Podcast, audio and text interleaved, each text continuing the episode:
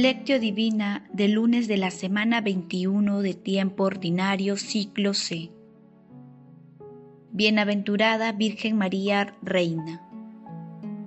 Quien jura por el altar, jura también por todo lo que está sobre él. Quien jura por el templo, jura también por el que habita en él. Y quien jura por el cielo, jura por el trono de Dios y también el que está sentado en él San Mateo capítulo 23, versículos del 20 al 22. Oración inicial. Santo Espíritu de Dios, amor del Padre y del Hijo, ilumínanos con tus dones para que podamos comprender los tesoros de la sabiduría que Jesús nos quiere revelar en este día. Otórganos la gracia para meditar los misterios de la palabra y revélanos sus más íntimos secretos. Madre Santísima, intercede ante la Santísima Trinidad por nuestra petición. Ave María Purísima, sin pecado concebida. Paso 1. Lectura. Lectura del Santo Evangelio según San Mateo, capítulo 23, versículos del 13 al 22.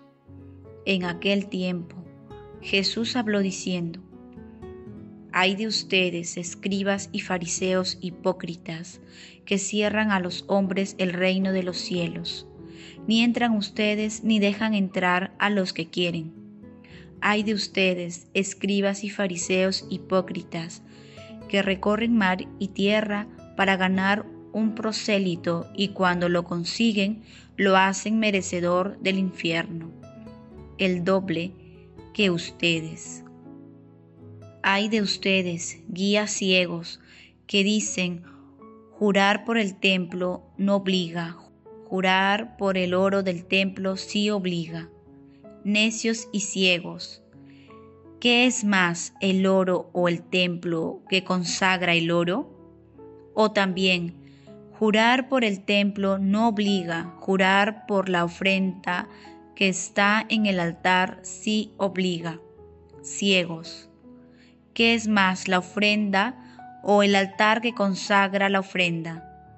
Quien jura por el altar jura también por todo lo que está sobre él.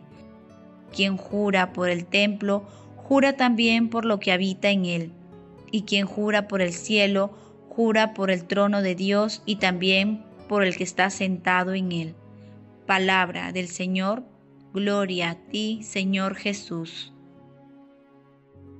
El Señor te ha exaltado como reina por tu humildad, la humildad con la que dijiste, aquí está la esclava del Señor, la humildad con la que engendraste y custodiaste a tu Hijo divino, la humildad con la que le acompañaste en los días de su misión, la humildad con la que compartiste la ignominia de su cruz, desde donde ahora te sientas como reina junto al Rey intercede por todos nosotros. Haz que quien te siga por el camino del servicio en el amor y la humildad pueda alcanzar como tú la gloria del reino eterno prometido por tu Hijo Jesús. Giorgio Sevini y Pierre Giardano Cabra. Hoy celebramos a nuestra Santísima Madre en la vocación de la Bienaventurada Virgen María Reina el Padre Pío XII, que proclamó el dogma de la Asunción de Nuestra Madre Santísima en cuerpo y alma al cielo como conclusión del centenario del dogma de la Inmaculada Concepción. Anunció el año 1954 la fiesta litúrgica de María Reina, situándola el 31 de mayo como coronación del mes de María, la reforma del calendario romano ha fijado la memoria el 22 de agosto en la octava de la Asunción. De acuerdo con la constitución del Concilio Vaticano II, María fue llevada en cuerpo y alma a la gloria del cielo y elevada al trono del Señor como reina del universo, para ser conformada más plenamente para ser conformada más plenamente a su Hijo. Como podemos ver, la asunción de nuestra Madre nos conduce a su realeza universal. En Mateo capítulo 23, versículo del 1 al 36, se ubica las durísimas críticas o invectivas de Jesús contra los letrados y fariseos que empezamos a meditar el sábado y continuamos hoy con los versículos 13 al 22.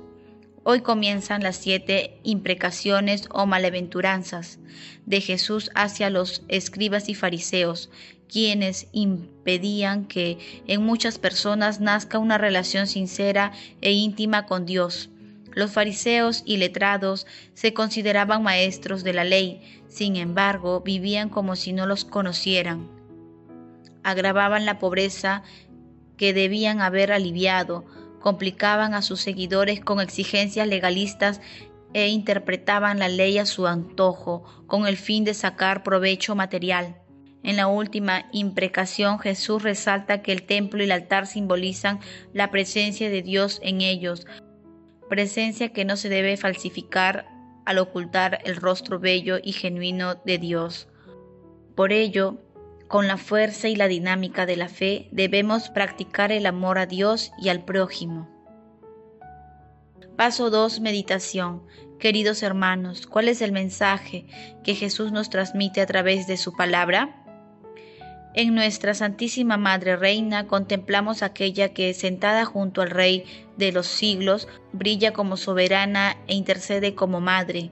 En el capítulo 5 del Evangelio de San Mateo se ubican las bienaventuranzas que representan la más hermosa imagen del rostro amoroso de nuestro Señor Jesucristo y que expresan el ideal del seguimiento cristiano.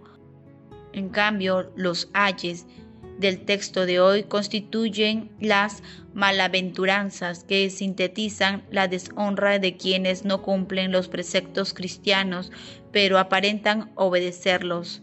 Realmente son expresiones de dolor, lamentación, indignación y condena.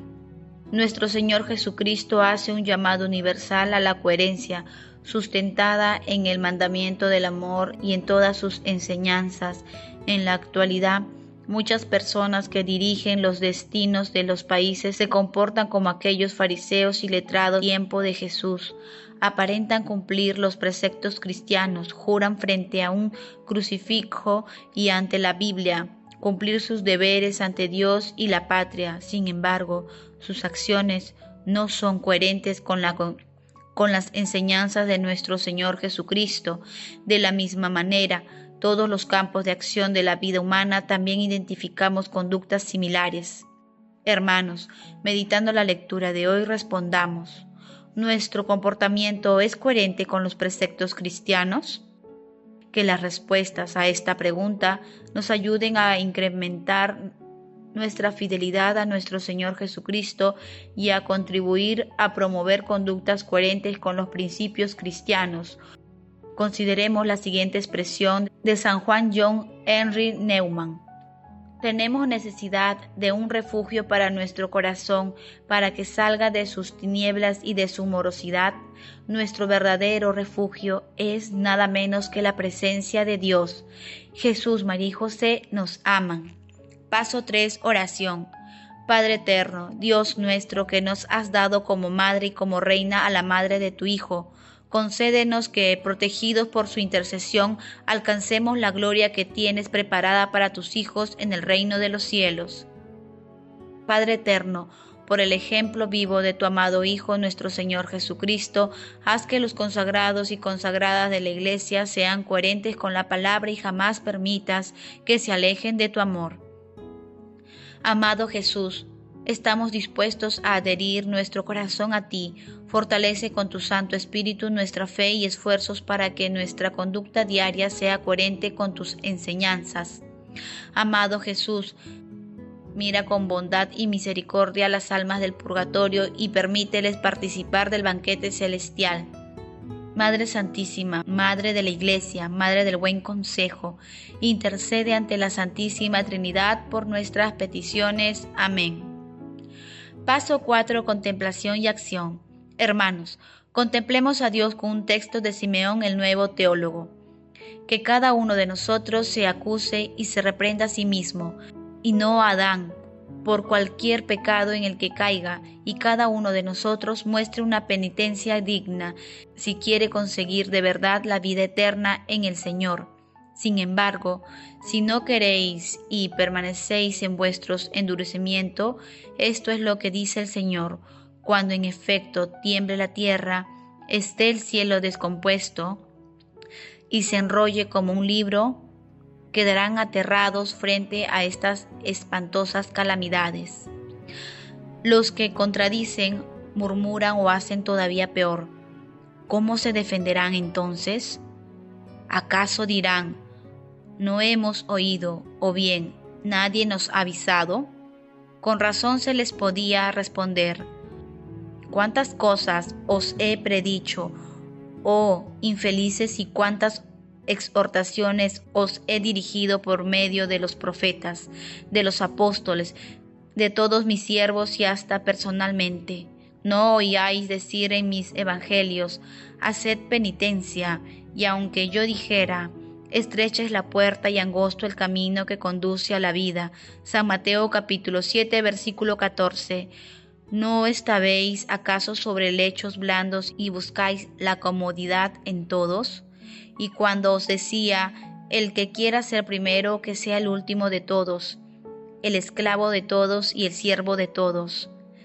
¿No preferisteis acaso los primeros puestos en la mesa y los primeros asientos sitios preeminentes, autoridad, funciones, otros cargos, y acaso no os negasteis a someteros o a servir con humildad de ánimo al que era vil, pobre y rechazado? Por eso suplico a todos, padres y hermanos espirituales míos, y nunca cesaré de suplicar a vuestra caridad que ninguno de vosotros descuide su propia salvación Hebreos capítulo 2 versículo 3. Según las palabras del Señor, no cesemos de velar y orar hasta que no pasemos a las bienaventuranzas del más allá y no consigamos los bienes prometidos por la gracia y el amor a los hombres de nuestro Señor Jesucristo, a quien corresponde toda gloria por los siglos de los siglos. Amén. Queridos hermanos, Esforcémonos por ser coherentes con las enseñanzas de nuestro Señor Jesucristo. Pidamos al Espíritu Santo la fe y los dones para que todos nos ayudemos a obrar en concordancia con los mandamientos del amor. Que el pan de los ángeles de la Santa Eucaristía sea el alimento que fortalezca nuestra comunión con Dios y con el prójimo cuando vayamos a adorar al Santísimo Sacramento, que una de las intenciones fundamentales sea pedir perdón por todas las incoherencias humanas que van contra el mandamiento del amor. Asimismo, hagamos que nuestras obras de misericordia sean el firme testimonio de nuestro seguimiento a nuestro Señor Jesucristo. El amor todo lo puede, amemos que el amor glorifica a Dios. Oración final. Gracias Señor Jesús porque tu palabra nos conduce por caminos de paz, amor y santidad. Espíritu Santo, ilumínanos para que la palabra penetre a lo más profundo de nuestras almas y se convierta en acción. Dios glorioso, escucha nuestra oración. Bendito seas por los siglos de los siglos. Madre Santísima, intercede ante la Santísima Trinidad por nuestra petición. Amén.